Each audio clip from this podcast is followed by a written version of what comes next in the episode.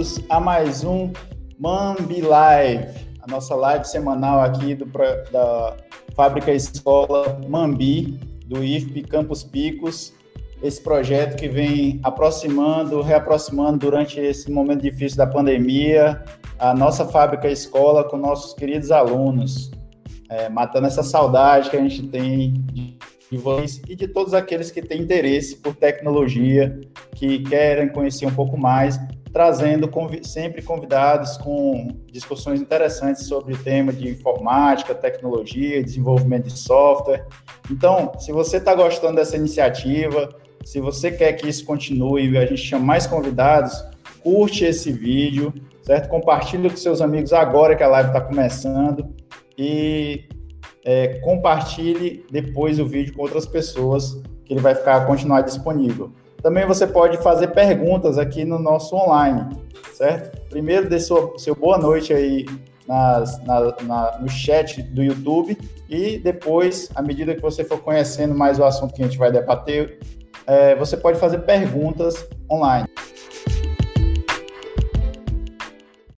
Vou chamar agora o professor Gesiel Viana, que está conosco hoje à noite aqui. Estamos eu, professor Gesiel, eu, Jade Abreu, professor Gesiel Viana, professor Aslan Rafael e o professor Washington Almeida. Então, vou chamar agora Aslan, o professor Gesiel Viana, para falar sobre um dos nossos primeiros projetos na Mambi. É, por favor, professor, fique à vontade. Boa noite.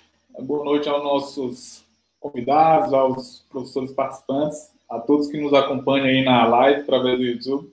Então, como aqui é um projeto da Mambi, né, do nosso projeto lá de, extensão do IC, nossa fábrica de software, é, hoje eu vou falar um pouco sobre o nosso primeiro projeto, né, que a gente começou lá na, na, fábrica, de onde surgiu a fábrica, né? Basicamente começou em 2017 de um projeto que foi uma parceria entre o IFE e a prefeitura de Pix, né, por meio da Secretaria de Trânsito, que foi o projeto onde a gente construiu uma aplicação, na verdade, uns, uma, uma aplicação web e um aplicativo mobile para a zona digital, para a zona azul de Pix, né? Tem a zona azul aqui da cidade, a gente criou uma aplicação para que seria a zona azul digital, né? Deixar um criar um sistema para fazer o controle e monitoramento da zona azul. É, esse projeto foi muito importante para a gente, foi meio que uma serviu para a gente medir o, o, quanto que a gente dominava alguns assuntos, a gente tinha capacidade de desenvolver projetos reais, sistemas né, que seriam usados por é, usuários finais. É, deu tudo certo, foi um projeto que durou cerca de um ano e meio. É, a gente conseguiu formar uma equipe com quatro alunos e, e os professores que participavam sempre, né, como eu, o Aslan, o próprio Jada. É, e depois de um ano e meio a gente conseguiu concluir esse projeto. Entregamos tudo que a gente tinha planejado e prometido. Hoje o projeto está em execução já na Secretaria de Trânsito, com algumas partes já rodando. Né? O módulo da parte de administração está em funcionamento. E tem mais uns dois aplicativos aí que é para entrar em uso logo que tiver tudo é, regularizado aí com a questão de dos usuários, dos, dos dispositivos móveis para toda a população de Pix. Então é Beleza, pessoal. Então, o professor Gesiel falou aí do nosso Zona Azul Digital, primeiro projeto que a gente desenvolveu dentro da Mambi, um sucesso, uma parceria inédita com a Prefeitura de Picos. É, e hoje a gente vai falar sobre metodologi metodologias ágeis, né? Sobre Kanban, Scrum e como isso é usado no dia a dia com o professor Washington Almeida. E eu queria passar a palavra professor Aislan Rafael para ele começar esse bate-papo. Professor, fique à vontade, professor Aislan. Quero agradecer mais uma vez o, convite por estar aqui na, nesse, nesse projeto. Meu nome é Islan Rafael, atualmente é, estou na coordenação da Mambi, Hoje a gente é um prazer estar aqui podendo bater um papo com o Washington.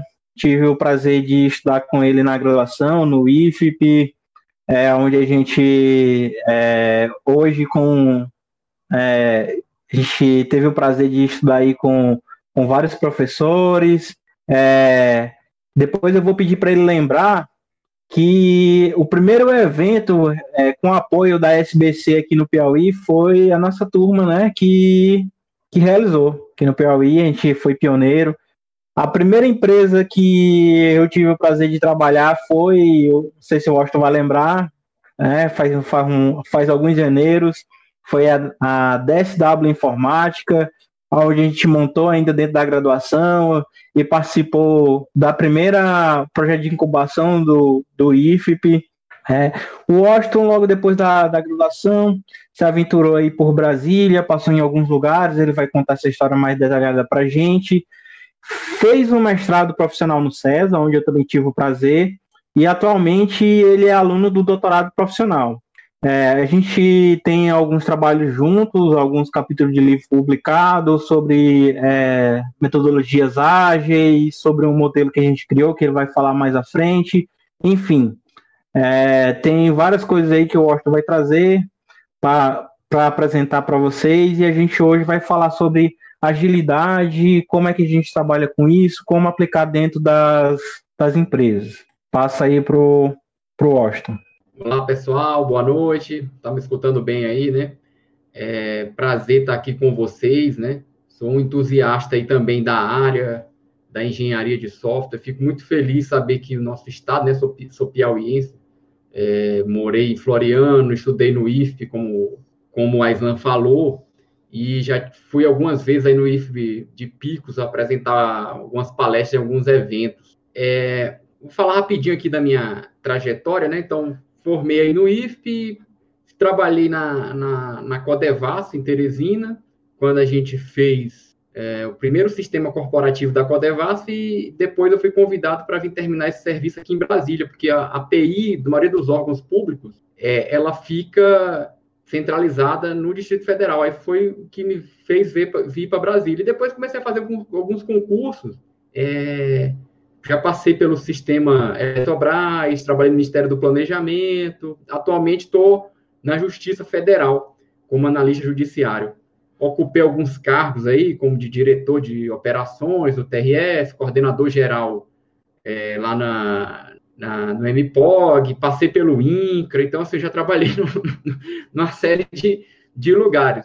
É, atualmente estou lá no, no tribunal e também sou professor substituto aqui da UNB, né, na Universidade de Brasília. Muito, muito orgulho aí de fazer parte aí, mesmo que o professor substituto fica só um tempo, né, mas mesmo que temporariamente aí na UNB. O Aizan lembrou e, tá, e eu, eu tenho, Aizan, esse primeiro, primeiro simpósio, né, é, que foi na época ainda era Cefet, em 2004, tá lá no meu currículo lá, tenho o maior orgulho de ter participado disso. Tá lá em organização de eventos, eu faço questão de botar assim, primeiro evento apoiado pela SBC no Piauí.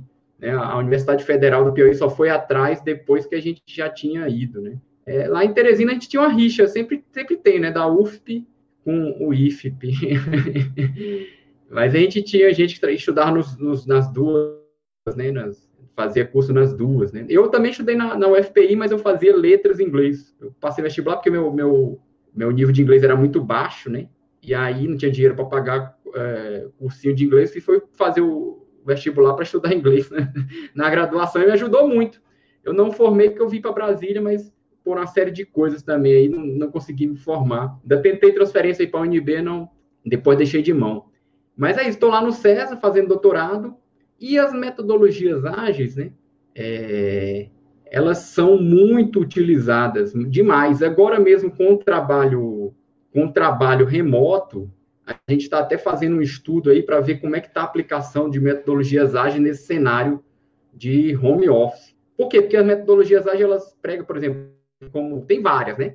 É, é, o pessoal fala muito hoje em dia do Scrum, que é a que é mais é, conhecida, que é uma metodologia mais de gestão de equipes. Mas as práticas ágeis, né? Todas as práticas ágeis relevantes, elas surgiram da metodologia XP, que é o Extreme Program.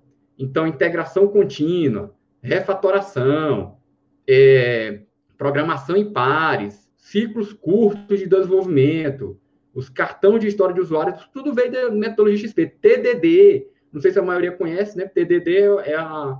Hoje o pessoal fala como TDD fosse uma metodologia, mas ela era uma prática dentro de XP. Né?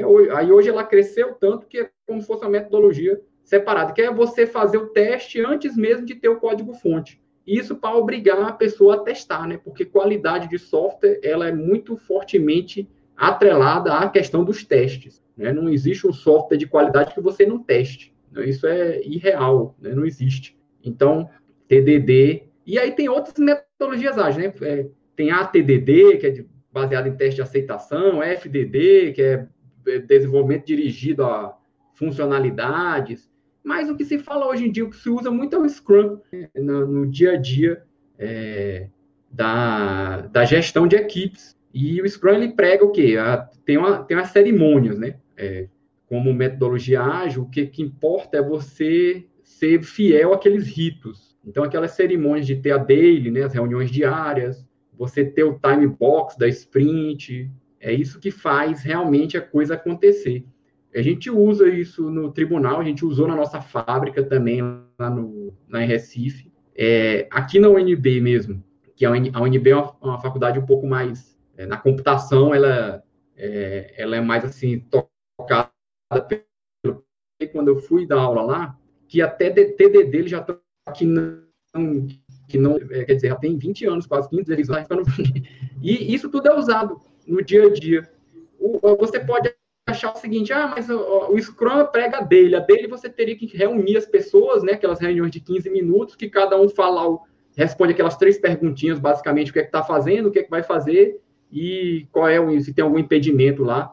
É, rapidinho, no máximo a reunião toda leva 15 minutos, né? É cada um falando 15 minutos, é uma reunião em pé que toda a equipe toda fala 15 minutos, tem que ser encerrada. E nesse cenário de, de, de home office, o pessoal pode achar, ah, mas como é que faz a dele? Eu falo, a dele remota.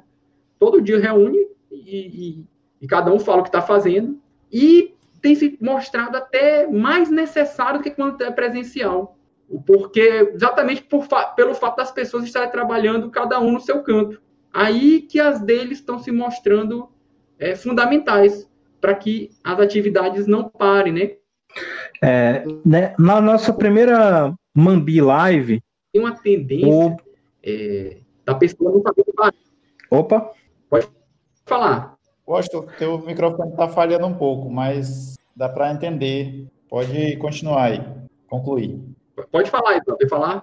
É, na nossa primeira Mambi Live, nós convidamos o Kelvin Campelo, que atualmente está trabalhando em Portugal, né? Que foi na essa Mambi Live que foi a primeira, foi do que tinha o título do IF para o mundo, né? E hoje ele tá, ele é software engineer na Edirect, que é uma empresa de Hong Kong, é uma empresa de Hong Kong que tem sua equipe de desenvolvimento em Portugal e seu principal cliente é na Tailândia. Né? Então é, é, é, algo bem, bem distribuído. E conversando com ele, ele me relatou que lá eles utilizam bastante metodologias ágeis. Inclusive tem a Daily, eles fazem remotamente, por conta desse cenário nosso de pandemia, eles estão é, faz, eles estão trabalhando home office, não estão no, no, escritório da empresa, mas eles fazem a daily, é, eles têm a, essa reunião todos os dias para poder dizer o, o que está fazendo. E conversando com ele, ele me relatou que eles usam fortemente as metodologias ágeis e que no primeiro dia já ele teve uma reunião e já foi passada a tarefa para ele. E aí os conhecimentos de que é necessário, tudo tem tutoriais, tem é, quem faz alguma coisa escreve algum tutorial de como é que realiza aquilo ali, então tem, tem tudo bonitinho lá. E aí ele já nesse ambiente de primeiro dia ele já começou a ter tarefas para ser cumprido e participar das, da, das reuniões. É, eu, tudo isso para ilustrar assim, eu queria te perguntar, é, hoje você está tendo a experiência, está tendo algumas experiências, inclusive lá no CES, está tá tendo a experiência do doutorado profissional. Que metodologias ágeis hoje está tá na moda? Qual é a metodologia da vez? Né? A gente aí vê o Scrum como a, o, a metodologia da vez, mas é, o que, que a gente tem hoje na, na crista da onda e por que, que uma empresa vai, vai utilizar metodologias ágeis? É, eu falo isso porque, principalmente aqui no, no Piauí, É, o pessoal usa metodologia GoRoss, né? Só senta e, e, e programa. Por que é, utilizar é, uma metodologia ágil? Porque o que, que isso traz de vantagem e o que é que a gente tem hoje que está na moda, que ou que é mais efetivo? É, por favor, traga aí para a gente o, é, as experiências que você está tendo no seu ambiente de trabalho, na UNB e no doutorado do César.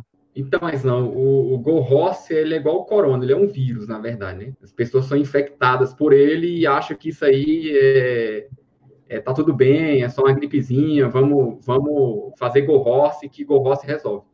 E, explica e aí, explica aí pra galera o que é, que é o Go O que é Go É, o Go é, é a anti-engenharia de software, né? É você pegar o que o Somerville e o Presma escreveram e rasgar, certo? Aí isso, isso gera o quê?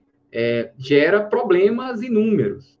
Por quê? Porque já tem vários estudos que comprovam que é, é, essa história de sair programando, não levantar requisitos, não usar é, integração contínua que pode ser usada, né? que é você ir comitando o código, não usar essas práticas de ter o feedback do usuário, que é muito forte nas metodologias ágeis, isso só vai gerar problemas. Então, você vai ter um software depois que tem uma série de defeitos e esses defeitos tornam a ter custos enormes para você é, é manter esse software. Porque o que acontece?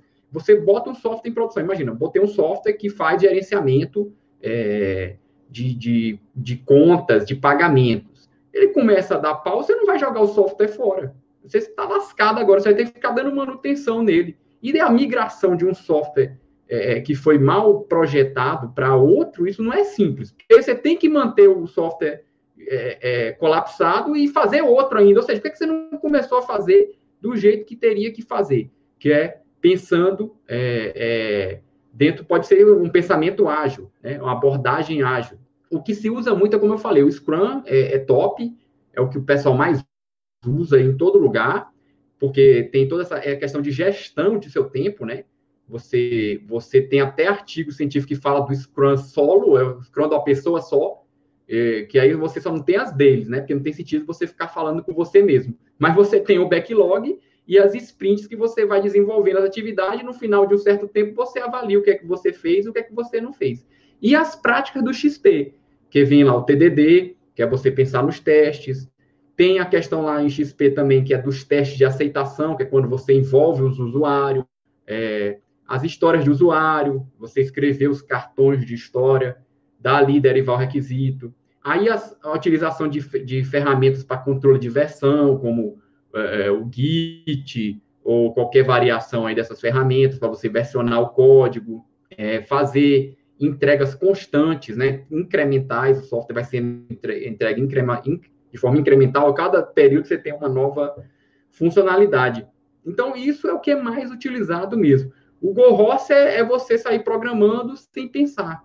É você tentar, depois que o software já está em produção, ficar fazendo gambiarra para manter o software funcionando. Então, isso vai contra qualquer iniciativa aí da engenharia de software, que é você trabalhar de forma organizada. Trabalhar é, pensando nos testes, projetar o software, é, pensando nas funcionalidades. O mundo ágil, você faz aquilo que é necessário, né? Tem aquele conceito lá, KISS, né? Que não é a banda de rock, o Kiss, é o Keep It Simple, você faz o simples. Então, o projeto, o projeto do software ele é simplificado, mas ágil, ele vai muito da experiência da equipe. Então, assim, aquela abordagem dirigida a planos, como o Somerville fala, ou a tradicional, no qual você pensa um, um todo e depois desenvolve, ela pode ser aplicada em alguns cenários. Por exemplo, na UNB, eu, eu minha, minha disciplina lá, a disciplina que eu leciono, é, tem alunos da engenharia mecatrônica. Então, tem gente da engenharia mecatrônica, tem da computação, tem da engenharia de computação, tem lá a licenciatura de computação. Então, o pessoal da mecatrônica, ele não vai, vai fazer um foguete com abordagem ágil, porque ele não pode é, fazer um sprint, jogar o foguete lá no ar e depois testar para ver se ele vai ou não vai. Tem que ser uma abordagem mais dirigida a plano ele pensar no todo primeiro, aí ele faz um projeto, né? Pode usar prototipação. Então, é outra cadência de desenvolvimento. Então, o que o pessoal tem que saber é isso. é que a abordagem ela depende do contexto. Num contexto de startup, né, desenvolvimento de aplicativos, que você tem funcionalidade o tempo todo, aí a abordagem ágil ela é perfeita, porque a abordagem a plano você ter que pensar no aplicativo como um todo, todas as funcionalidades, até você fazer o aplicativo já surgiu 10 diferentes que fazem a mesma coisa e você já perdeu o mercado e você já está lascado. Né? Então, é, a abordagem ágil ela vem nesse cenário de incerteza de mudança, que é um cenário que a gente vive, né? No mundo, no mundo é, contemporâneo. Beleza, Washington. Ó, já temos várias pessoas aí conosco. Daqui a pouco tem pergunta para ser respondida aí da plateia. Então, vão fazendo suas perguntas. É, marca o sininho aí para na próxima live você ser avisado também sobre, sobre próximas lives. É, Washington, tem um, antes das, das perguntas do público e depois passar para a Gisele, que tem uma pergunta. É, você poderia falar um pouco também sobre Kanban é, e também se vocês no mercado vocês costumam utilizar é, mesclar essas metodologias, né? Eu vi aí que você falou sobre elementos do X que você para utilizar, que acabou vindo sendo utilizado também, que acabou criando uma nova metodologia, se vamos dizer, né? E tem elementos do, do Scrum. Então, quais são esses elementos principais de cada metodologia que a gente acaba utilizando no dia a dia no mercado de trabalho? Pronto, perfeito. O Kanban eu estava esquecendo, né? Mas o Kanban é, é extremamente utilizado, assim, top, junto com o Scrum, Kanban. É porque o Kanban tem o sistema Kanban, aquele que surgiu lá no Japão, que é outra coisa. O que a gente fala de Kanban aqui, no, no que é usado por desenvolvimento de software, é o Lean Kanban, né? Que é o foco é você eliminar desperdícios. O nosso, que depois a gente fala um pouquinho mais do modelo CK, a gente usa o Kanban lá na, na, no monitoramento e na execução das atividades. Então, o Kanban é muito utilizado em cenários, por exemplo, de empresas que desenvolvem software, que mantém software, certo? No qual você tem que chegar uma atividade, a equipe puxa essa atividade e desenvolve. O que é que tem de técnica usado? Scrum é usado. A questão do backlog, todo mundo fala em backlog hoje em dia. Backlog. Backlog veio lá, né? Não é que as metodologias ágeis, o que, é que o pessoal tem, o que, é que o pessoal não entende assim? Ele acha que a metodologia ágil que criou isso. Não, não é isso. A metodologia ágil é um conjunto de boas práticas. Então as boas práticas foram surgindo das atividades das pessoas. E aí ela cataloga essa boa prática. Então, ah, foi o Kanban que foi o, o Scrum que inventou o backlog. Não. Backlog foi surgindo e depois foi incorporado nessa metodologia por ser uma boa prática. Então, tudo que você monta um backlog de atividades a fazer, é, todo mundo faz isso. O Kanban, você também tem lá o backlog, mas lá é chamado de. É, fica numa coluna lá de to do, né? Os itens de trabalho que você vai executar. Eu sempre falo da XP porque hoje se fala muito de Scrum e Kanban. Só que essas técnicas, práticas do dia a dia do desenvolvimento das equipes, elas vieram do XP é quase que 100%. É, os ciclos pequenos de desenvolvimento, a questão da refatoração, por quê? Por que, que precisa de refatoração? Porque como o ciclo é pequeno e você faz aquilo que tem que fazer logo de cara, o que foi priorizado pelo teu é, usuário, você vai ter outro incremento de software. E a cada incremento, se você não, não refatorar o código, ou seja, melhorar o código, esse código vai começar a ter depreciação, por exemplo, no seu desempenho. Então, a refatoração é uma atividade constante. Então, aumentou, colocou outro incremento de, de código, você refatora. XP também fala da propriedade coletiva do código. Né? A integração contínua, que é muito falado hoje em DevOps. Integração contínua surgiu lá, XP também. Então, o pessoal foi esquecendo que XP existe e pegou as técnicas, e essas técnicas são usadas em outros, outros cenários, que é, é, o que o pessoal acaba usando aí todo dia, né? No dia a dia, né? Esse dia, a integração contínua, é, entregas após a, a, o que a, o Scrum fala novamente da sprint.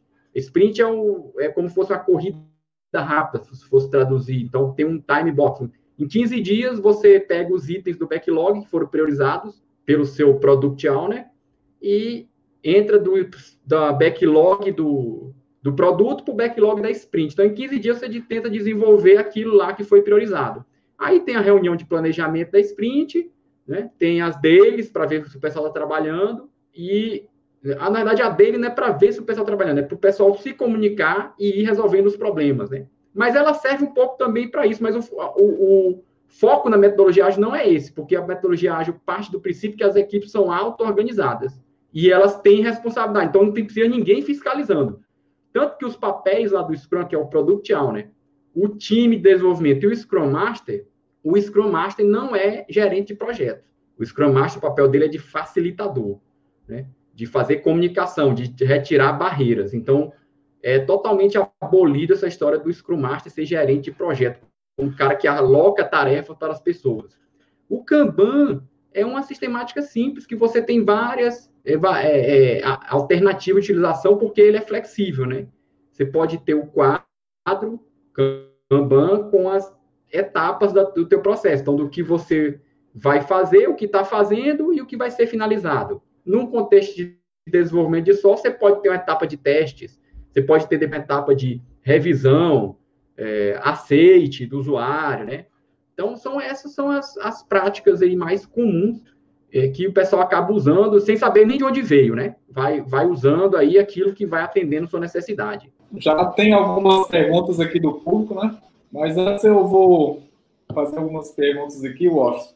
É, eu já trabalhei um tempo no mercado aí com metodologias ágeis e também as que conhecidas como não ágeis, tipo RUP.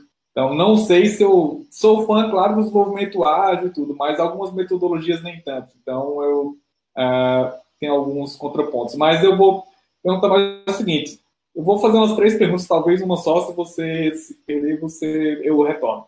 É, sobre qual a diferença do que a gente chama de metodologias ágeis para as que tinha antes, tipo o que era um processo, tipo, não era um Go Host, era um processo de desenvolvimento de software, mas que não era considerado ágil.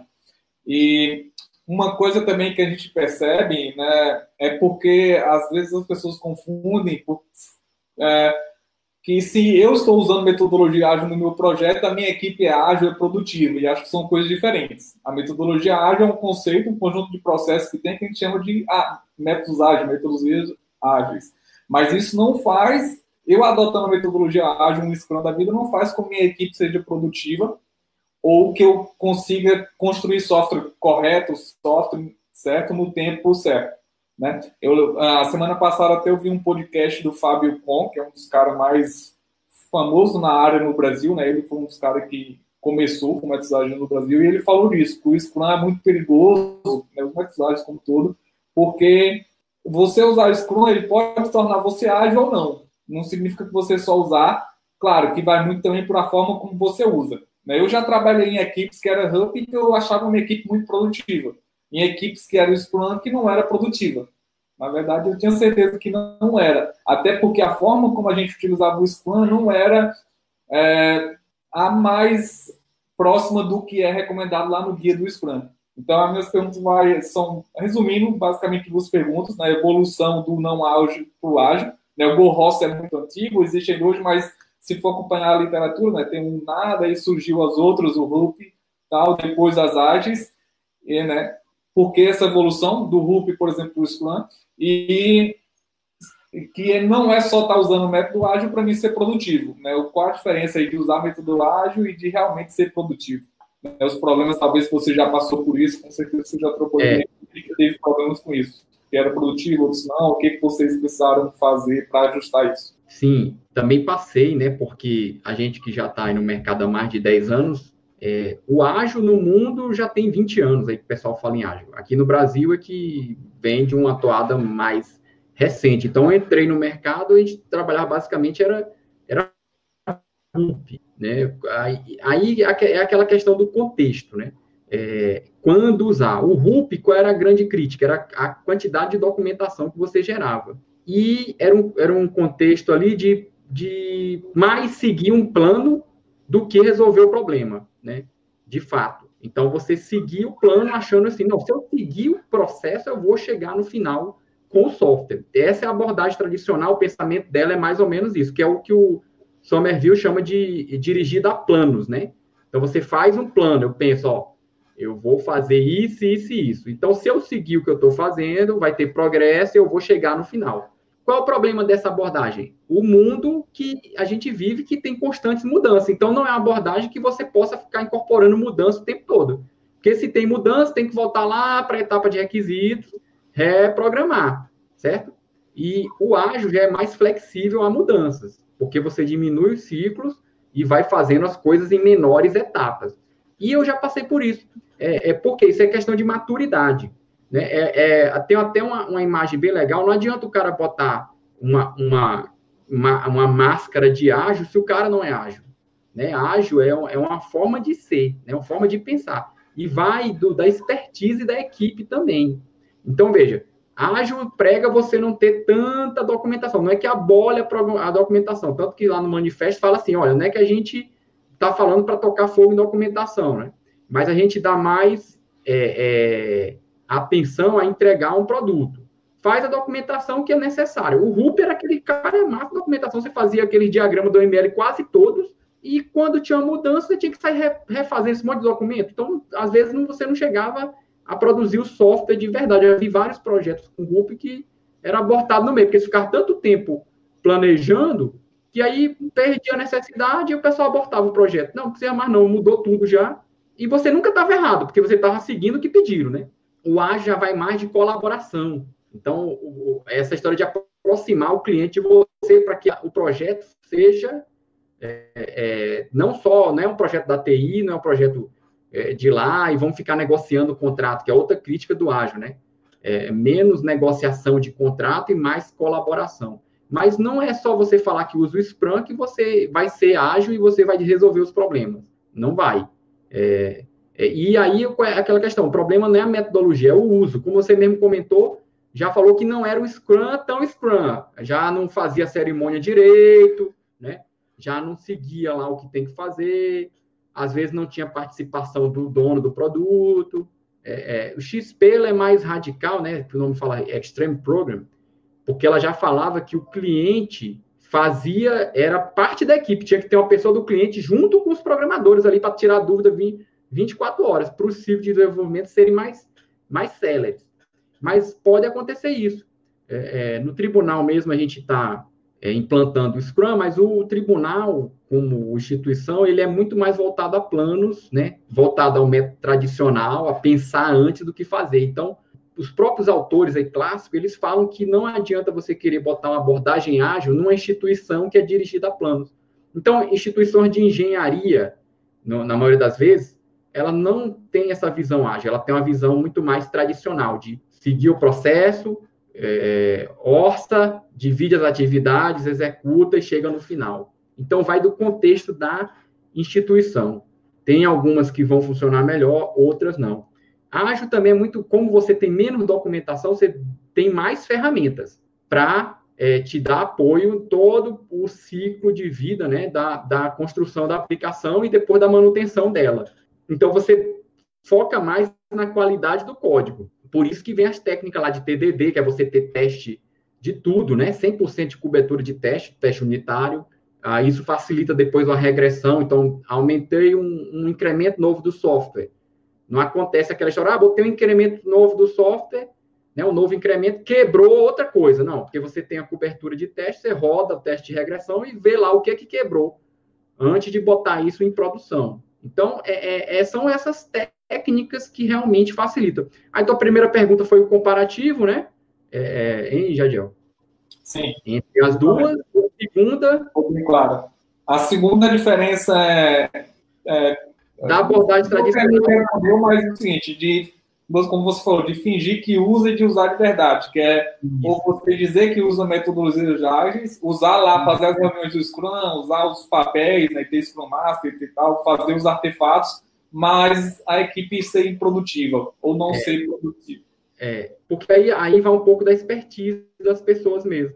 Então, é, o ágil, como você tem ciclos curtos, você não vai perder tempo projetando o software demais, você já tem que conhecer, a equipe já tem que ter um certo entrosamento. E para incorporar novos membros da equipe, isso se torna dificultoso às vezes. Por quê? Porque você não tem documentação para o cara ler, praticamente tem um código-fonte lá. Mas quem defende, né, é, é, fala que o código-fonte é a melhor documentação. O código-fonte bem feito ele é auto-explicado, né? Você não precisa dar aula, é só botar uma pessoa que saiba é, programar. Mas tem a questão da experiência. Ninguém vai chegar desenvolvendo logo no primeiro dia sem conhecer o contexto lá da aplicação. Pode pegar algumas tarefas menores, mas sair já desenvolvendo um módulo novo é um pouco mais complicado. Então, as duas abordagens existem é só você lembrar aí do, do exemplo aí do construção de um foguete. Construção de foguete vai ser uma abordagem mais tradicional, vai se documentar mais, testar e aí entrega no final o software. Startups, aplicativos móveis, nesse constante mudança, aí é uma abordagem mais ágil. Agora, lembrando que essas abordagens mais tradicionais, elas já eram incrementais também. Você ia entregando incrementos do software. Só que tinha um processo maior para você seguir. Acabava que demorava mais por causa disso. Não é porque é, o RUP é incremental, né? É diferente lá do modelo cascata, que é o primeiro modelo da engenharia de software que surgiu. Que lá não era incremental. Lá você tinha que saber tudo e passava pelas fases, aí entregava o software lá no final, de uma vez só. Buf, certo? Essa abordagem cascata, ela praticamente está morta. Você tem uma abordagem a, a, a, planos, mas de forma incremental também, porque você pensar que vai entregar um software todinho de uma vez é, é muito difícil. Só se for um produto que você tenha que lançar no mercado, você não tem cliente, então é como os autores falar, são produtos é, de é, produtos é, é de prateleira, de prateleira. O sob encomenda, que alguém está te demandando, um cliente, não, é praticamente impossível você entregar alguma coisa que funcione desse jeito. Tem estudos, tá? Tem um estudo aí do, do Stage Group, que eles deixaram de atualizar de um tempo para cá, que eles comparam. Inclusive, um dos trabalhos que a gente publicou com a Islam, que é gerenciamento ágil de projetos, a gente mostra esse estudo lá, fala que a abordagem é, é, tradicional ela tem menor entrega em qualquer cenário, cenário de, de sistemas de menor tamanho, médio e de sistemas maiores. Mas o ágil tem esse problema também. A, a equipe um pouco perder, porque o gerenciamento muda, né? É, o que é guiado a plano, você sabe exatamente o que todo mundo vai fazer e você vai ver na progressão do que está sendo feito. Já o ágil, como vai entrando coisa no backlog no próximo, na próxima sprint, você pode vir com novos itens, até para refazer esse que foi entregue, porque mudou a necessidade. No final, esse controle do que foi feito ali se torna um pouco mais difuso. Ok, obrigado. É, minha pergunta agora. É, pessoal, para quem ainda não conhece a Mambi, a Mambi é um projeto de extensão na, no IFP Campos Picos. E assim, originalmente, nós é, resolvemos criar um local de, de prática de engenharia de software. Então, basicamente, é, qual foi o pensamento inicial? Olha, nós vamos utilizar projetos reais, clientes reais, para que os nossos alunos tenham uma experiência de aprendizado diferenciada. Então, a gente simulou um ambiente real de desenvolvimento dentro do IF Campus Picos. Então, há dois anos, nós temos esse ambiente imersivo. Para isso, nós criamos um processo geral de desenvolvimento de software. E é muito importante a gente salientar isso, né, o projeto geral, porque é um dos principais ativos que a gente tem da fábrica. O que, que é isso? Olha só, quando o aluno está estudando no curso dele, ele, o professor passa um trabalho, ou tem trabalho em equipes, enfim, tem projetos integradores, e aí, algumas universidades, não sei se é o caso da UNB, ou acho que depois pode falar, tem um processo de desenvolvimento. É, o, o, infelizmente, o IFP não tem um processo de desenvolvimento, é, digamos assim, é, oficial do, do, curso. Tem um, um aluno meu, é, o, o Mário, que, que propôs um, um processo e a, a própria fábrica tem. Para que serve esse processo dentro da fábrica? A gente tem ciclos e dentro do ciclo entra alunos. Então, quando o aluno entra lá o primeiro dia e ele vai participar da fábrica, ele meio que fica que e agora, o que, que eu faço, né? Aí esse processo ele diz todo o nosso ciclo de desenvolvimento, quais são as nossas práticas, quais são as nossas metodologias, quais são as nossas ferramentas, quais são os papéis, quais são as responsabilidades, tudo descrito ali. E aí quando ele for participar de um projeto, ele já vai ter aquele procedimento padrão ali. Por exemplo, ah, eu tenho vou começar um projeto, eu tenho que primeiro ter um termo de abertura de projeto. Ah, mas o que é um termo de abertura de projeto? O que, é que tem dentro desse termo de abertura? Ele vai olhar lá no nosso processo geral e ele vai ver um modelo, um exemplo. Ele pode conversar com os alunos que já passaram e ver os modelos passados, os projetos passados, enfim. Então, esse processo geral da fábrica, que é mantido por mim e pelos outros professores, né? É, ele é mantido de acordo com a observação das práticas do nosso ambiente lá da, da fábrica. Porque é o seguinte, a gente tem vários desafios que é, um ambiente empresarial não tem. É, por exemplo, os nossos alunos são alunos que estão ingressando no curso, então o conhecimento é baixo.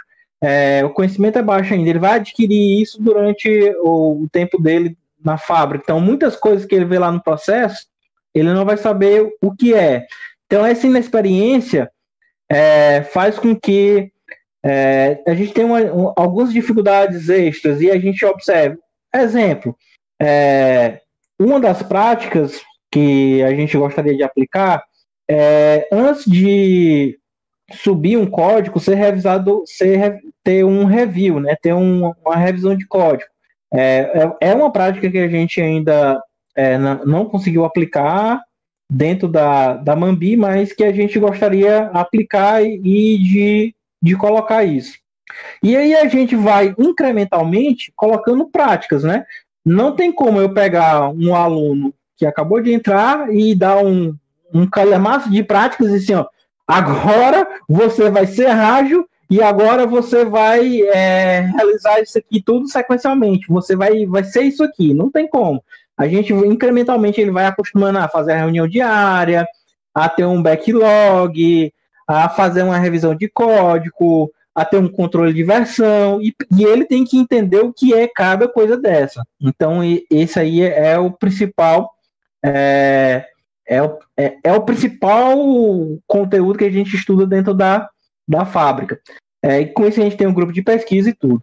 A metodologia ágil, ela tem suas desvantagens. Então, eu queria que você comentasse para a gente as desvantagens e que depois que você comentasse a desvantagem, comentasse sobre o modelo SEC, que é um modelo excelente aí. Eu vou deixar o link para quem quiser conhecer o modelo SEC aqui no, no bate-papo, que para que vocês possam aplicar no, na empresa de vocês ou no, dentro do laboratório. Eu vou botar na descrição, Aslan. Ah, beleza, mas eu já mandei lá no bate-papo. Então eu gostaria que você falasse das desvantagens de se usar metodologia ágil e mostrasse aí para e falasse um pouquinho sobre o modelo SEG, por favor. Bacana, Islan. É, a, as desvantagens aí do ágil, é, logo de cara, é, é, você, num cenário de constante mudança, porque o, o que, é que o ágil prega? Uma equipe auto-organizada, uma equipe que tem que ter uma expertise boa, porque o cara não vai, por exemplo, fazer um diagrama da OML para entender como é que é a arquitetura do software. Isso deriva lá da história de usuário, os caras conversam e, e, e, o ágil fala um dos princípios lá que as melhores arquiteturas elas surgem das equipes. Então, se não for a pessoa que tem experiência, como é que ele vai fazer uma arquitetura sem modelar nada, saindo assim praticamente da cabeça? É, é difícil. E aí o, o que acontece? Em cenários de mudança de equipes constantes, né, esse cenário de, de mudança de equipe constante, o, a, a, agilidade se torna um problema, porque muito do conhecimento está na cabeça das pessoas. Então, muda a equipe, você vai ter, com certeza, você vai ter perda de desempenho nas entregas. Então, parte de ter equipes coesas e equipes que não tenham mudança é, o tempo todo.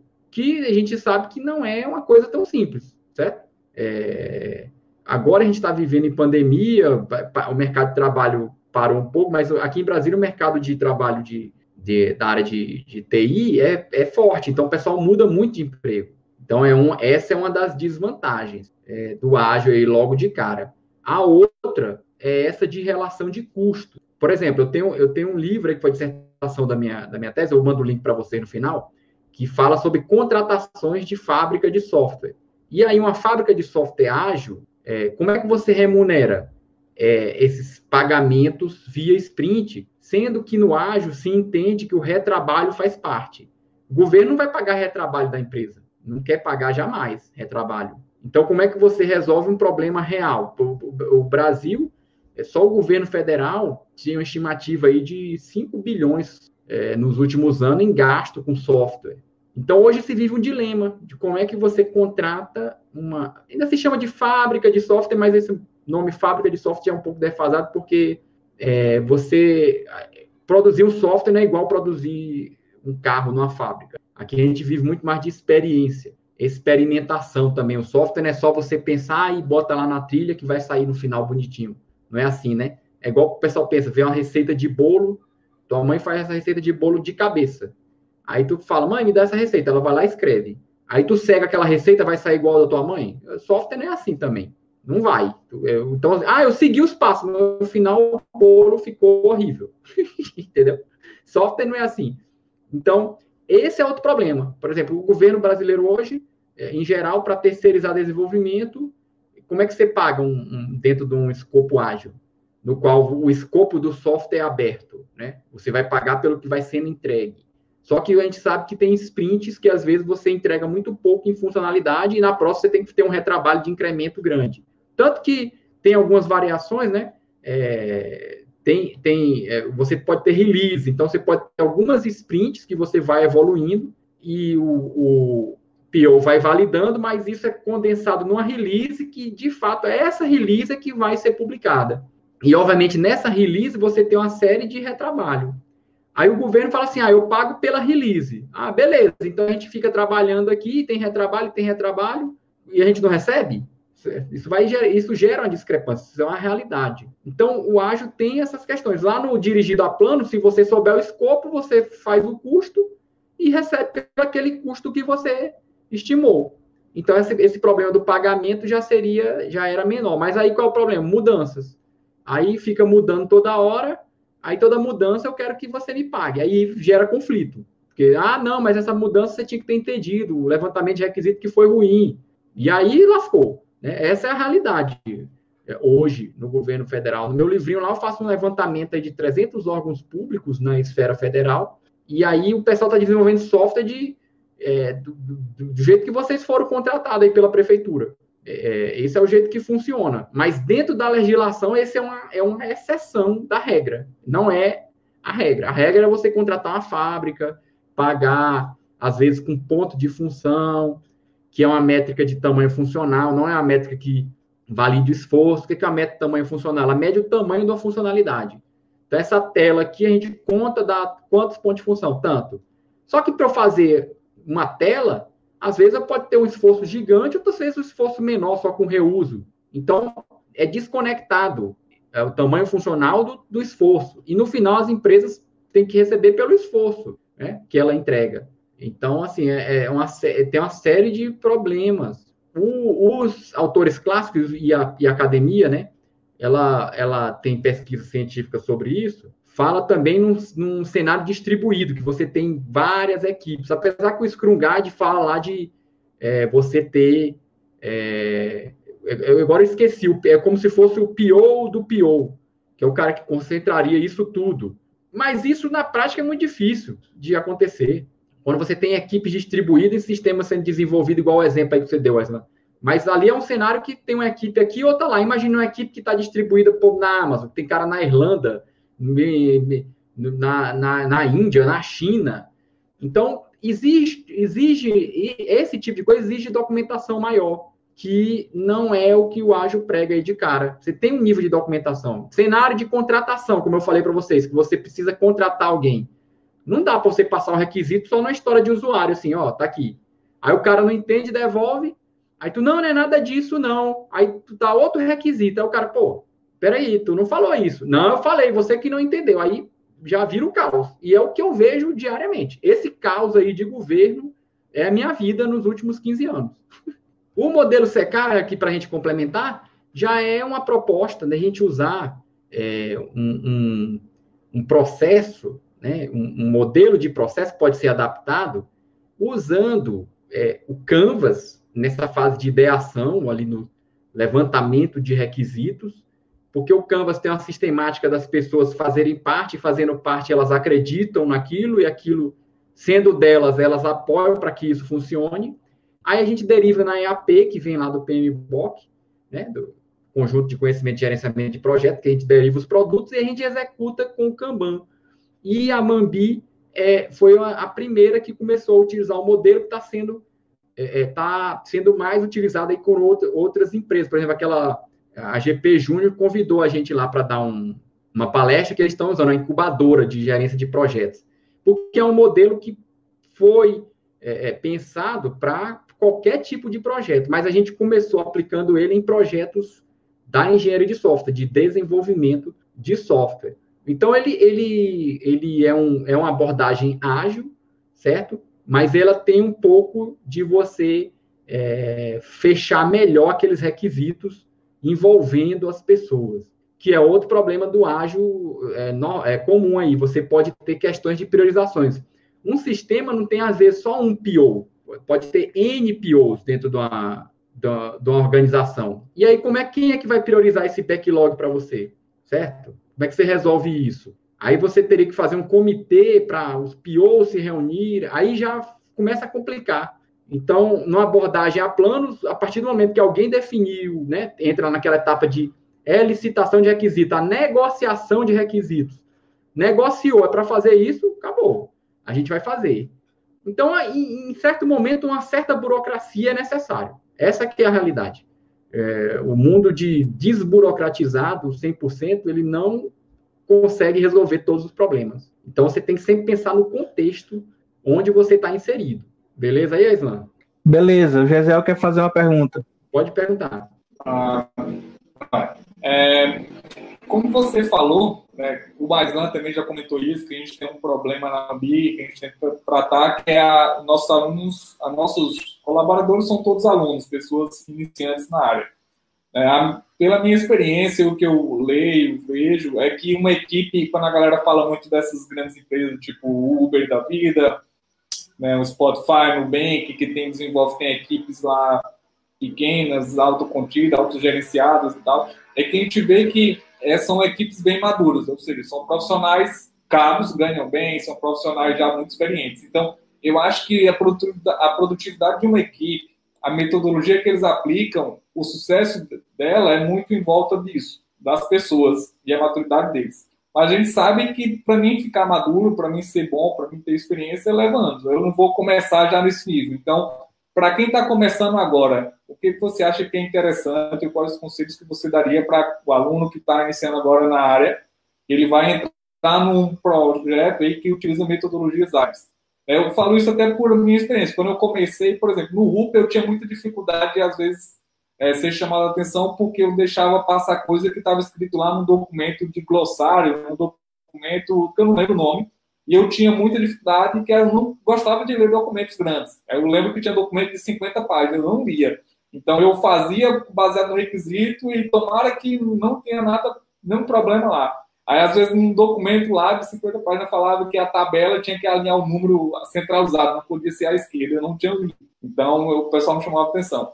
Né, a gente sabe que nos ágios não tem isso, mas tem algumas outras regras aí que talvez para quem está começando, né, seguir um processo, para quem não tem experiência, não é algo fácil. A gente tem passado isso na Nubi, mas o que, que você poderia recomendar para quem está começando? Quais são as dificuldades e o que, que ele deve, deve se atentar aí para entrar no projeto, trabalhar em equipe e seguir métodos ágeis? É, eu recomendo, é, primeiro, é, hoje, hoje em dia, é aprender de fato a programar, né? De, de verdade, né? Não é fazer gambiarra. Então, cair forte nos conhecimentos de programação, é, a fundo. Aí, você resolvendo isso, você tem que estudar engenharia de software. Porque a maioria dos problemas de software é falta de engenharia de software. É pular etapas da engenharia de software. É querer cortar caminhos naquilo que não pode ser cortado, né? É como você falou aí, você tinha o documento, o documento tá lá, mas você não lia, então acabar com o documento não servia. Era muito melhor ter uma release menor e você ter um feedback do usuário, você mostrando a coluna torta e o usuário falando que está torta, e você arrumar, do que você ficar fazendo alguém fazer um documento de 50 páginas, que depois ninguém lia, e depois a coluna ficava torta, e demorava muito mais tempo para essa coluna tá torta e alguém ver que ela estava torta e pedir para arrumar, entendeu? Então, por isso que a abordagem ágil, com feedback constante, ela, em alguns, alguns cenários, ela se torna bem mais interessante. O que eu dou de dica é reconhecer mesmo é, a engenharia de software, estudar é, os clássicos, né? Não é um, um, estudo pesado, né? Tem um pessoal, o pessoal que é da computação mesmo fala que a engenharia de software é a parte gourmet da, da computação, porque é a parte que é mais simples de ser entendida. Tem muita teoria, mas são práticas que ajudam nas, nas, nas suas atividades diariamente. Você saber da importância de ter teste, você saber que se você eliminar os testes, isso vai ter um custo lá na frente. E aí o tempo para remendar vai ser muito maior e o custo muito maior do que já fazer certo. Por isso que o pessoal pensou lá no TDD, que era para obrigar o pessoal a testar desde o começo. Porque senão você entra naquelas estratégias de teste Big Bang, né? Não testa nada a priori, de forma incremental, e aí joga lá o software para testar. Quando ele testa, é erro para todo lado, né? Então, são, são problemas que é falta de engenharia de software. Para mim, isso é claro. Eu trabalho no governo já há um bom tempo, no governo, o pessoal ainda discute, ah, não precisa fazer teste, então coisas que já estão resolvidas, não tem mais discussão. É simplesmente você aplicar. E isso é falta de conhecimento, por quê? Porque não estudaram. Então, o que eu digo para esse pessoal mais novo é realmente estudar. Não querer pular etapas. O pessoal é muito ansioso, quer pular etapas. É, o pessoal já quer ser sênior sem, sem ser júnior nem pleno. então, o que eu digo é, é, é, é importante você falar isso. Né? É, é, principalmente meus alunos, né, eu falo muito isso, até que, por exemplo, eu vou dar uma disciplina de programação para web, a galera quer começar já utilizando o framework. Né, e a gente fica quebrando cabeça tentando passar para eles que é importante o fundamento. Eu acho que, principalmente na universidade, o importante é você pegar os fundamentos né, da computação, da engenharia de software, porque eu não vou conseguir ser um bom desenvolvedor, não vou conseguir ser produtivo se eu não tiver fundamentos. Se eu souber configurar um um framework, uma coisa assim, eu sigo um tutorial, beleza, mas quando eu tiver um projeto real, trabalhando em equipe com muita complexidade, com certeza vou ter problemas. Pois então, é, pessoal, é interessante você falar isso para reforçar do que a gente fala, às vezes o aluno não confia muito no professor dele, né? Quando tem é. alguém de fora, ele deve. O cara que está falando, ele confia mais. É, hoje eu estou mais. Eu, eu, já tive a fase de professor que eu estressava mais com o aluno quando ele não ouvia as coisas, né? Hoje eu já estou mais naquela fase daquele meme do professor Miyagi, né? Que o, o aluno chega para ele e pergunta, mestre, qual é o segredo da felicidade? Aí o professor Miyagi fala, não discutir com idiotas. Aí o cara, não, eu duvido, não é isso, mestre. Ok, você está certo. Então eu não, eu não discuto mais com o aluno. Eu só falo para ele, olha, aprende isso aí. Não, eu quero framework. Ok, ok, você está certo. O que eu vejo de aluno me mandando WhatsApp depois de 4, 5 anos, precisando saber algo que ele poderia ter aprendido lá no começo da faculdade e não sabe, é assim, de tamanho surreal. Porque eu também dou aula em faculdades, é, além da UNB, faculdades particulares também, né? E aí o pessoal está sempre ansioso. É, você tem disciplinas como de, é, desenvolvimento de aplicativos móveis, que eu também ministro, que é um Android, e tem lá um tutorial para o cara seguir, e o modelo é de pré-aula, pós-aula, com metodologia ativa, o cara não faz a pré-aula, não faz após aula, na aula que é presencial, que é para a gente tirar a dúvida, ele quer que eu vá fazer o tutorial que é para ele fazer. E aí ele não quer seguir o tutorial, não lê, senta lá na frente. Professor, o tutorial tá errado. Não, tá não. Tá não, porque eu já testei isso aí, é só você ler e seguir. E aí, ah, não tá funcionando. Tá, é só você seguir. Siga o tutorial, que vai dar certo. Mas não querem. Aí depois, daqui a 4, 5 anos, que poderia ter aprendido, estão lá precisando. Aí voltando, fazendo, aí fica procurando curso no YouTube, não sei aonde, podendo ter feito a faculdade com calma, ter estudado a fundo e ir para o mercado e estar tá preparado para o mercado, porque o mercado ele pune, né? O Maurício Ramai fala, a bola pune. É, aqui para a gente o mercado pune não aprendeu, a, a, faculdade é o treinamento, é da luta que a gente vai treinando, a gente pega no pé para você sair forte. Você não quer sair forte, quer ir para o mercado para pegar porrada, vai pegar porrada. Aí aprende. Pode ter certeza. Eu sou o Washington Almeida aí, dando um resgate aqui das, das necessidades dos alunos prestarem atenção nas aulas, né? Prestar atenção e realizar as lições aí. Falando em alunos, temos muitos alunos nossos aqui, é, na nossa live e temos também perguntas que foram feitas por os participantes aqui no chat. Eu vou começar aqui com a primeira pergunta do Diego Fernando, que é ele questiona se as metodologias ágeis elas também são utilizadas fora do ambiente de desenvolvimento de software. A gente já viu alguns exemplos, mas você poderia comentar. E se existe diferença entre daily meeting e stand-up, ou é só o fato de ser em pé, não existe diferença entre os dois? a metodologia como o Scrum ela é usada em qualquer lugar da face da Terra que não seja só desenvolvimento de software. É basta você organizar o que você tem a fazer, que é um backlog, basta você ter um tempo para executar os itens de parte do backlog. E no final você vê se realmente você atendeu. Como eu comentei aí, tem artigos que falam até de versão do Scrum, Scrum solo, para equipe com uma pessoa só. Obviamente você só não vai fazer a, a dele, né? Porque você não vai ficar falando com você mesmo. E aí, o que você fez hoje? Ah, eu fiz. Não, você não vai fazer isso. Mas você vai montar o backlog e você vai de tempos em tempo parar para ver o que você fez. Um dos artigos que a gente está produzindo é uma pesquisa nesse trabalho remoto, e eu tenho vários amigos que desenvolvem software aqui em Brasília, é freelance individual, e eles usam é, é, a questão, ó, eu tenho um backlog, e toda quinta-feira eu faço uma parada para ver o que é que eu fiz, o que é que não fiz, o que é que vai entrar para o próximo, certo? Isso para desenvolvimento de software. O modelo CK, como a gente falou, é uma abordagem ágil, mas é para projetos em geral. Eu dei o exemplo lá da empresa Júnior. Quero fazer agora um projeto, é, é, como eles têm lá muitos casos, né? De contratação, de consultoria, não é desenvolvimento de software. Então, você vai lá, passa pela fase de ideação, transforma nos produtos e acompanha a execução da festa depois lá do, da consultoria com Kanban. Scrum a mesma coisa é usado em geral. Tanto que tem os livros aí, o pessoal está usando em, em várias áreas, né? Não só no desenvolvimento de software. A outra parte da pergunta foi sobre a stand-up dele, né? É, é, é só nomenclatura, porque a dele é o seguinte, é diária, né? Mas aí o pessoal fala que a dele é bom que ela seja stand-up, que ela seja em pé. Então, stand-up é a ideia de ser a reunião em pé. Para que ser em pé? Que é para o cara não ficar conversando lorota demais. É, tá em pé, já fala, acabou. Então, normalmente as dailies, que são reuniões diárias, se prega que elas sejam em pé, ok? Stand-up meeting. Então, reuniões que sejam em pé, que levem no máximo 15 minutos. Então, a equipe ali, como as equipes ágeis são menores, 5, 6 pessoas, tem na literatura aí até 9, cada um fala lá, responde sua parte em 15 minutos, encerra. Então, tem as deles, que fala aí dentro do Scrum, e tem as reuniões em pé, que são usadas em qualquer cenário. Faz reunião em pé para quê?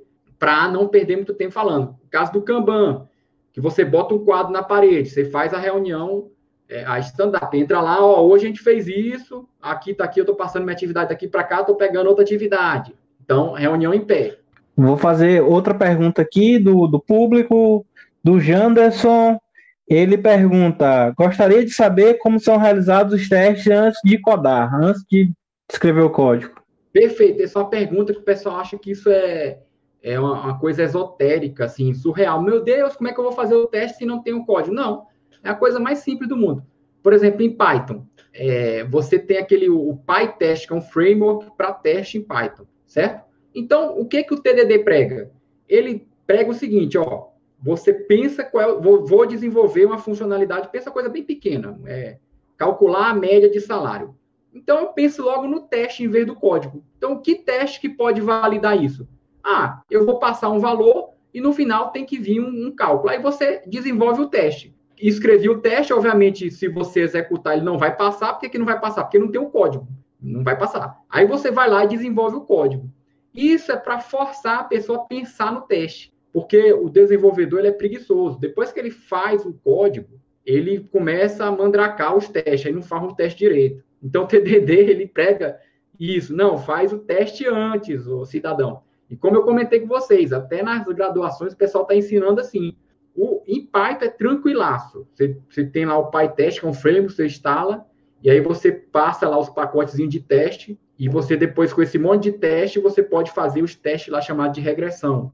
Então, adicionei uma nova funcionalidade. Eu rodo os testes antigos para ver se a funcionalidade que já existia não quebrou, ela está ok, aí rodo o novo, perfeito, está tudo funcionando. Próxima pergunta aqui. O Jackson, é, Jackson Aquino. Quais as melhores formas para praticar essas metodologias ágeis sem estar em um projeto real?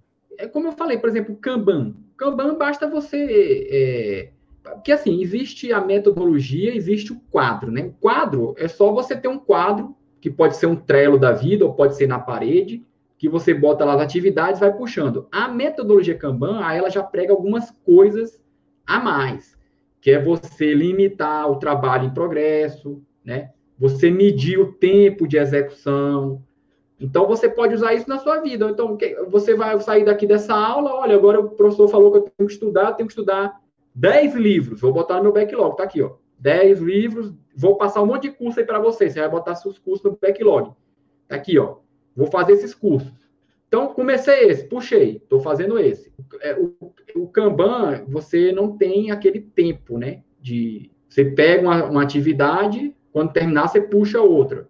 Então, fiz o primeiro curso, terminei, está lá pronto. E aí você vai vendo a execução desse, desse, desse backlog. Então, isso é um exemplo. Cursos que você vai fazer, você usa uma metodologia dessa para você monitorar o que você tem a fazer, o que você está fazendo e o que você concluiu. Bem simples. Eu até normalmente eu mostro é, é minha organização aqui com o Google a, Agenda, os meus backlog de coisas que eu tenho a fazer, porque é, além de dar aula no NB, eu dou aula no Gran Curso Online, aquele cursinho de concurso. E ainda dou aula na, na Anguera também. Então, eu trabalho no TRF e tenho mais três trabalhos aí fora. Aí o pessoal, pô, como é que tu faz isso tudo? É porque eu me organizo. Não é trabalhando o Rossi. Pode ter certeza. Senão, não estava nem aqui nessa live hoje. Tinha esquecido dela, estava fazendo outra coisa. Então, eu botei no backlog que tinha que estar tá na Mambi quinta. Aí, pô, me alertou, opa, tá chegando o dia. Cheguei aqui no horário, não atrasei. Por quê? Porque tem organização. É, eu estudei na Anhanguera também. Foi, né? Me formei. Legal. É, eu na acho de Brasília. Isso, eu estudei na do shopping, lá de Taguatinga. Pois é lá que eu dou aula mesmo. Pronto. Agora tá remoto, né? Tô dando aula é. remota. É, acabou o semestre agora. Beleza, então vamos para mais uma pergunta do público aqui, de, do Fernando de Moura. A pergunta dele é a seguinte, Washington. Como convencer a administração que o processo de desenvolvimento de software não é algo tão simples e que a parte de documentação é importante? É complicado, principalmente quando a própria TI não ajuda. Porque se for a TI em unidade falando para a área fora que isso é importante, aí beleza. Mas é quando é um ou outro dizendo que é importante, e os próprios colegas de, eh, não acham isso importante, porque estão no Go Horse, aí lasca. Né? Esse é o cenário, infelizmente, aí que eu tenho visto muito aí na minha trajetória.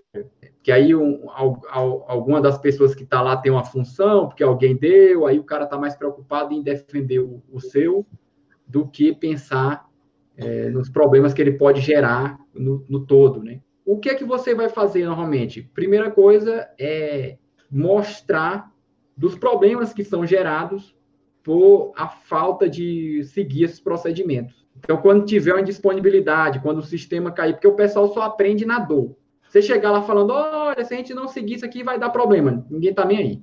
Agora, na hora que der um, um, um pipoco, o sistema parar, tudo travar, aí você vai falar, olha, não seguiu o processo, tá vendo? E tem que ter, é, é, é aquela história. O Presma, ele fala lá que o, que o engenheiro de software, na visão dele, engenheiro de software é o cara mais cabuloso que tem na face da Terra. É, ele tem que aguentar pressão. Então, você tem que saber levar pressão e mostrar que realmente não dá. E hoje em dia, com, com o advento aí da ciência de dados, análise de dados, você pode comprovar isso com vários estudos, mostrando tempo de disponibilidade do sistema, é, retrabalho que foi gerado por não seguir é, as boas práticas, você tem como justificar isso tudo. Pelo menos na esfera pública, né? A esfera privada ela é muito movida ao lucro. Então, se tu mostrar que está dando prejuízo, tende o pessoal te, te ouvir. Ó, fazer isso aí está dando prejuízo. O pessoal, opa, peraí, vamos lá. Na esfera pública, a gente é, formaliza. Não, formaliza, bota no documento. Se alguma auditoria depois pegar, ó, eu avisei, mandaram fazer assim, eu falei que ia dar problema, e aí agora a pura responsabilidade de quem mandou.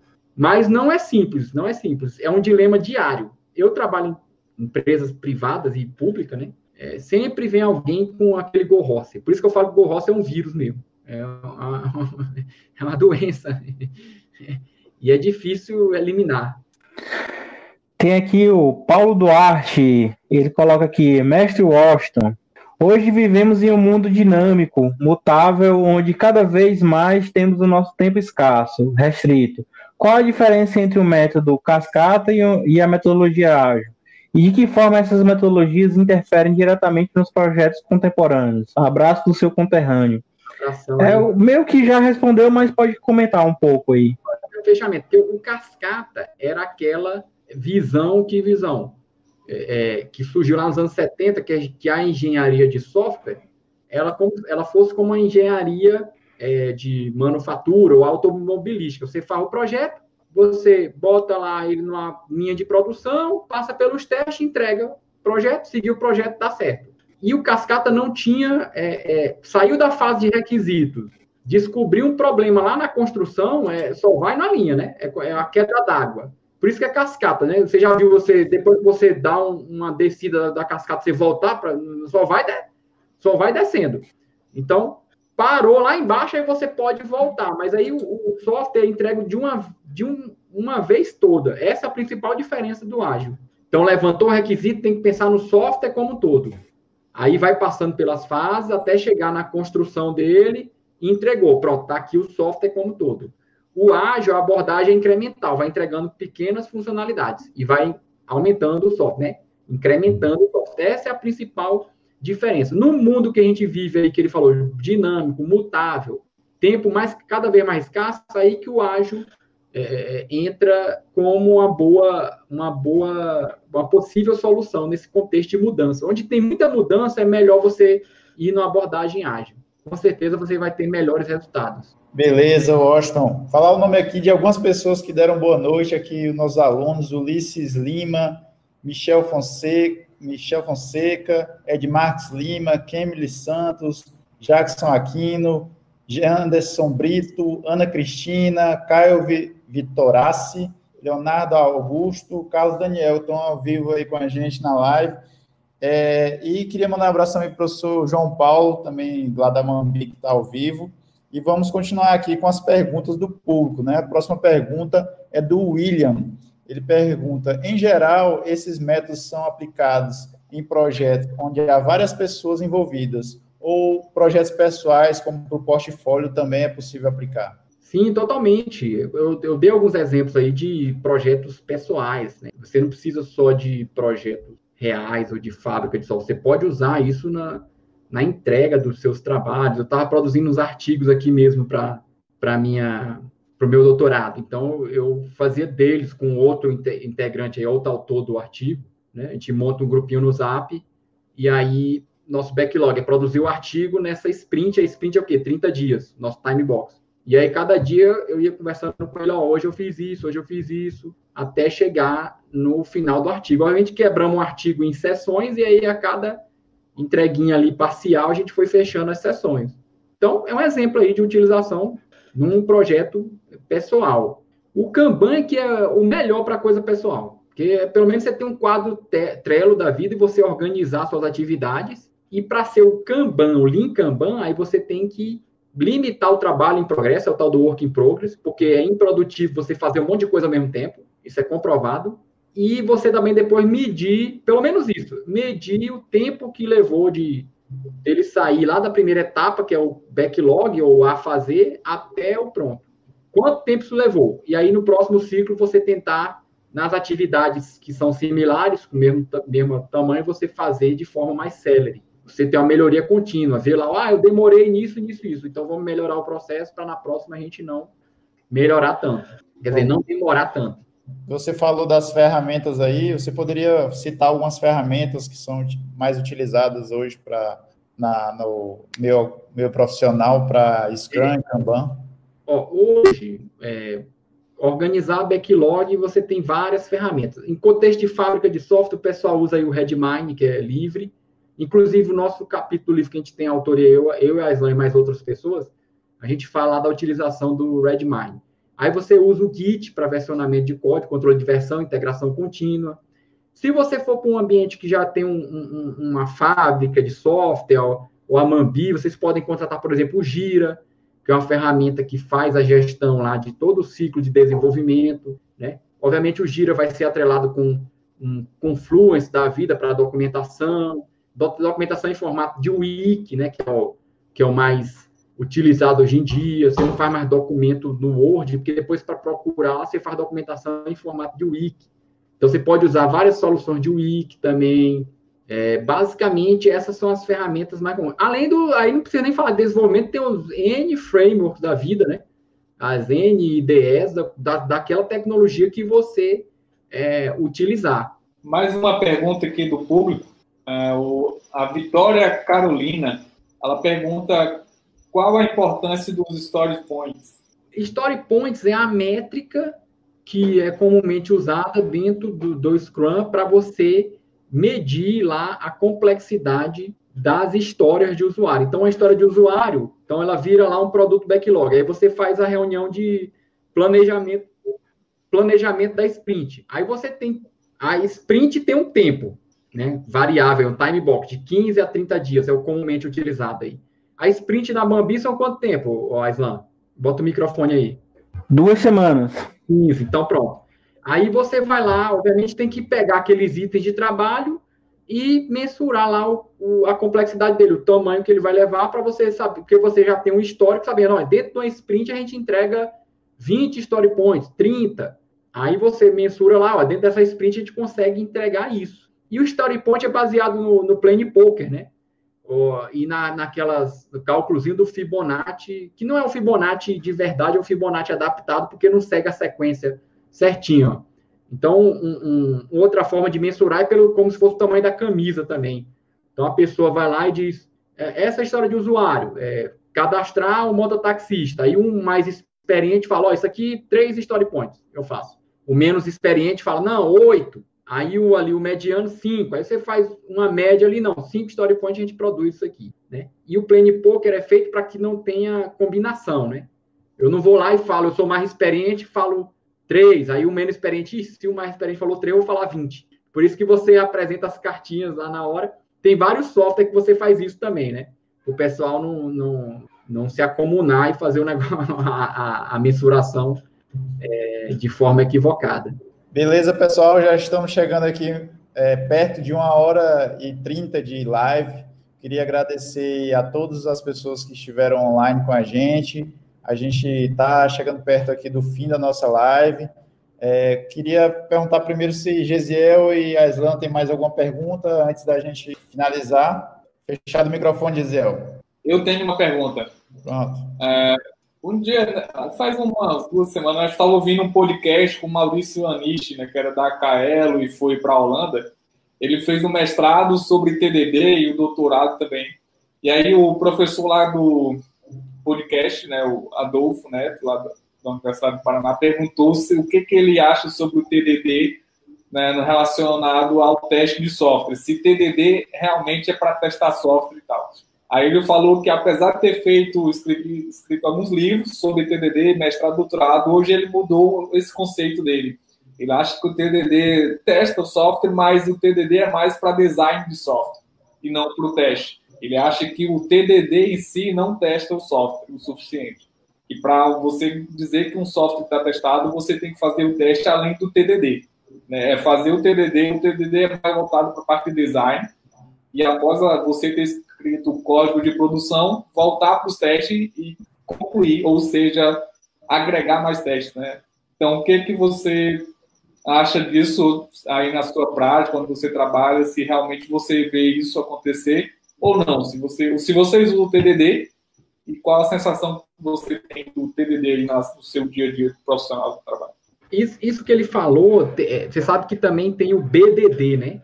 Que é o, é o voltado a hum. comportamento, que já foi dos autores já foi uma crítica ao TDD, porque o TDD em si, em si você faz testes de que nível? Teste unitário, né? Então, dos métodos. Só que o teste unitário em si, é, ele não garante, por exemplo, que a aplicação atenda a necessidade do usuário. Isso não garante. Ele só garante que aqueles métodos eles estão funcionando. Mas você pode fazer uma aplicação que não atenda o que o usuário pediu. Aí tem o ATDD, que aí é voltado a os testes de aceitação, que aí você já envolve o usuário, porque você sabe que os testes eles têm, têm níveis, né? O, o, o, modelo cascata, quando ele surgiu, logo de cara o pessoal viu que ele tinha um problema, porque você só passava de fase para outra. Eles já fizeram a evolução para pelo menos voltar no anterior. né? Pelo menos ia e voltava, ali tinha um, um pouco de retorno para melhorar. Aí depois o pessoal falava do modelo V. O modelo V, a cada fase da engenharia de, de, de software, você tem testes atrelados a cada uma das fases. Então, o TDD está aqui no menor nível de teste, que é o teste unitário, no qual você testa o código. Aí você pode subir para testes de sistema. Aí, a classificação de teste tem inúmeras. Teste, se você procurar aí, tem 50 mil classificações diferentes. Não é uma coisa que tem uma taxonomia única. Tipo, quando você fala de teste, é a mesma coisa. Aí você pode falar de abordagem de caixa preta, é, você pode falar de teste de regressão, mas para garantir realmente que o software é, é, é, atenda a necessidade, você vai ter que subir até os testes de aceitação, que seria lá o último nível com o usuário. Aí tem gente que fala do teste alfa, né, teste beta. O pessoal já deve ter ouvido falar do software que está na, na versão beta. O que, que é essa história da, da versão beta? É uma versão que você já fez os testes de sistema, o software já vai para produção, mas você solta para um público específico para ele testar. Ou seja, você tem uma versão beta do software, uma versão ainda não finalizada. E com esse feedback dos usuários mesmo no seu ambiente, né, ainda mais para aplicativo móvel, isso é muito importante, porque você não vai conseguir testar em cenários de todos os tipos de smartphones, você bota a versão beta. Aí pega feedback. Quem é que é especialista em fazer versão beta? A Microsoft. O software dela está sempre versão beta. Ela faz a gente de testador. ela joga software, a gente fica testando, ela fala, bota o feedback aqui, aí você está sempre testando tudo dela. O, o, teste de aceitação lá, nível alfa, seria um teste mais controlado, dentro do ambiente. Né? Então, teste é um negócio aí que, se a gente for falar de teste, a gente fica aqui meses. Mas eu concordo com essa visão dele. É muito mais para o design, porque é o teste unitário.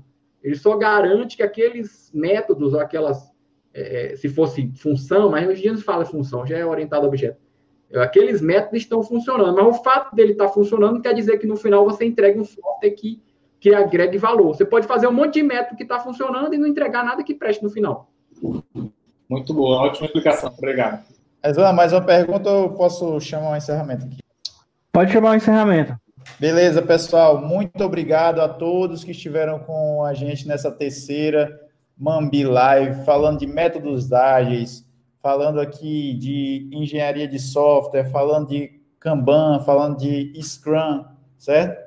E eu queria convidar vocês a acessar a nossa descrição e os links que eu coloquei aí. Se não tiver agora, você atualiza a página que deve aparecer. Mas estão aí os links para o modelo SEC, feito aí pelo professor é, Washington Almeida e pelo Aslan e também para o livro do professor professor Washington Almeida também estão disponíveis no, no, no, nosso, na nossa descrição. Agradeço a todos que estiveram aqui ao vivo com a gente, mandaram mensagem, mandaram perguntas. É, não devo falar o nome de todo mundo, mas nas próximas lives, ah, com certeza aguardando vocês aqui. Então, se você está gostando desse processo, compartilhe com, com seus amigos. Se você está gostando dessas lives, curta o nosso canal, se inscreva, é, também coloque o sininho quando a gente divulgar os próximos vídeos, certo? Então, pessoal, muito obrigado por to a todos, e agora eu deixo vocês aí, primeiro com a Islam para fazer a despedida, depois com o Gesiel e depois o Osta para encerrar. Quero, agradecer a todos que estiveram presentes com a gente até esse momento. Quero agradecer o Osto por ter aceitado o convite, pelo o Jader por estar sempre organizando aqui para nós o, o Mambi Live, que esteve aqui presente. Enfim, quero agradecer a todos e é, é, sempre um prazer, né, fazer a Mambi Live. A gente está num tempo complicado, a gente está num tempo difícil, é, então a gente buscou é, uma forma de estar presente e de ampliar o nosso contato do, do nosso projeto de extensão com a comunidade. Então, para nós é, é, é, sempre um prazer receber as perguntas, ter o pessoal que vem aqui e nos acompanha, que assiste de, é, depois. Então, para nós sempre é um imenso prazer de ter todos aqui. E hoje conversar sobre é, desenvolvimento ágil, sobre gestão ágil de projetos, é, sobre metodologias ágeis, é sempre um prazer, né? É, gostei bastante da, da do bate-papo com o Austin. Então, assim, primeiro você aprende, como o Austin deu a dica, né? Primeiro você aprende a programar e depois você é, se foca na, na, na engenharia de software. Não tente pegar atalhos, façam as coisas direitinho. Lá na fábrica, lá na Mambi, todo dia é a mesma conversa. As, é, eu também, eu acho, também já estou assim, já tem um bocado de janeiro, né? E às vezes a paciência falta. Então tá, eu estou num projeto, tá lá o projeto, tá, o, aí eu digo, olha, tá aqui o processo, o processo geral é esse. Aí o, o não, mas isso aqui vai demorar mais. Disse, olha, se você não fizer isso aí, aí é que você vai ter problema. Não, não sei o que, aí começa a discutir, tá bom, faça aí. Aí eu fico só observando.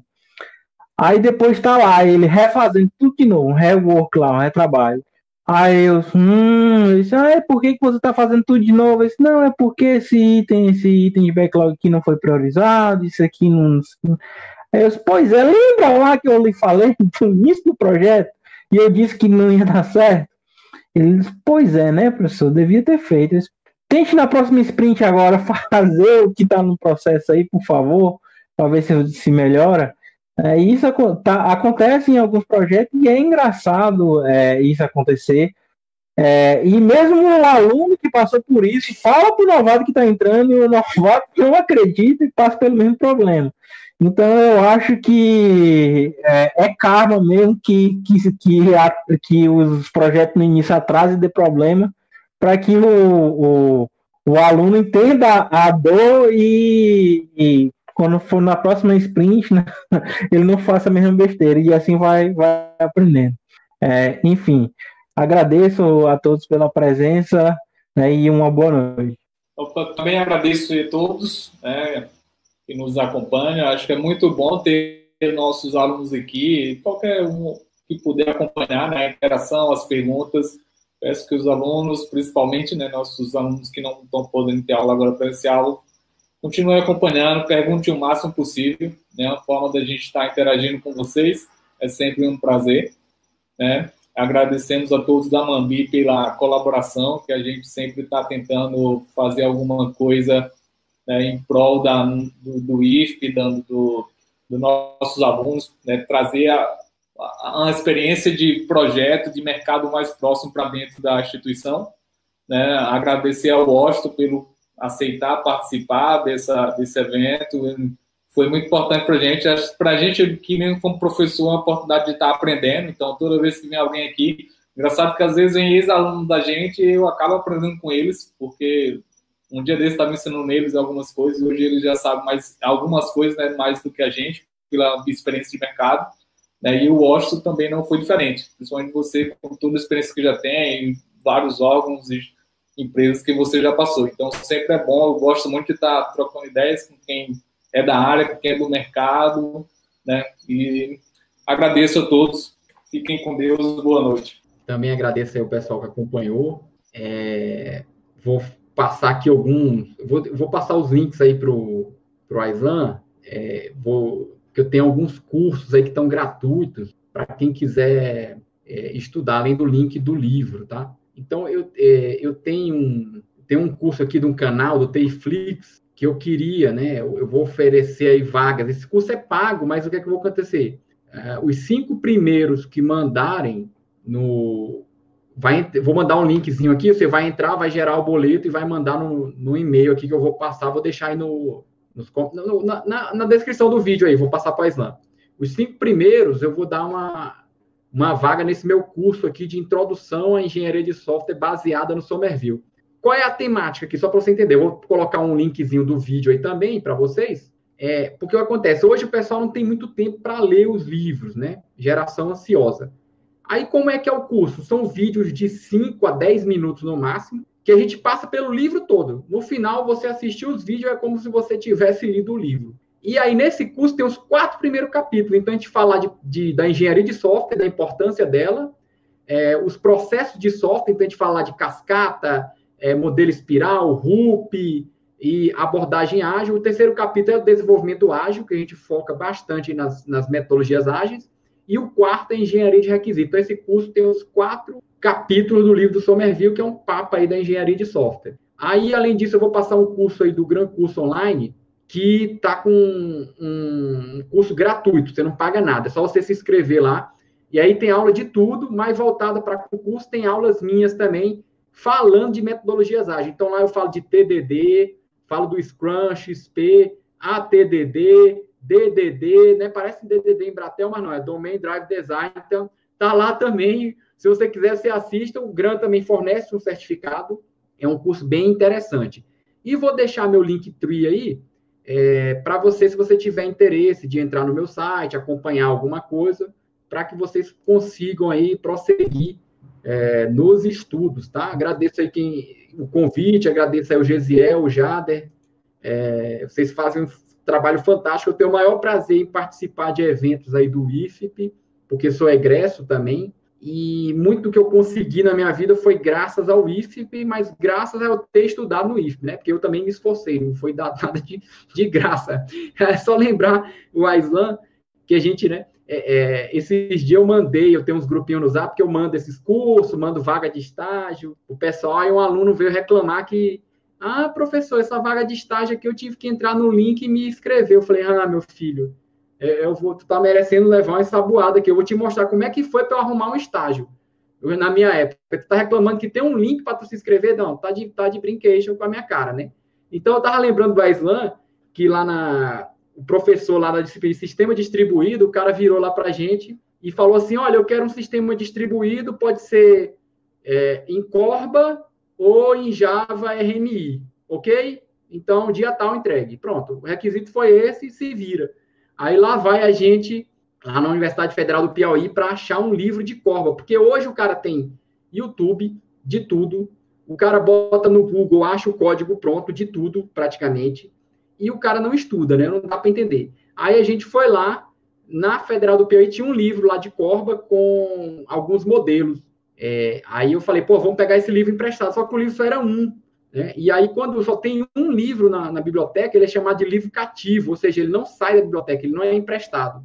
Ele só pode ser emprestado se você pegar ele na sexta noite, no último horário, às 10 da noite, e entregar ele na segunda, às 8 da manhã. Então, a gente teve que pegar esse livro, né, porque eu também estudava na Federal do Piauí, tinha, eu tinha cadastro lá, eu peguei o livro e a gente teve que fazer o trabalho do, da sexta, da, depois das 10 até o, a segunda às 8 da manhã. E aí hoje eu vejo esse pessoal reclamando que tem um link para se cadastrar, que para ler um livro é difícil.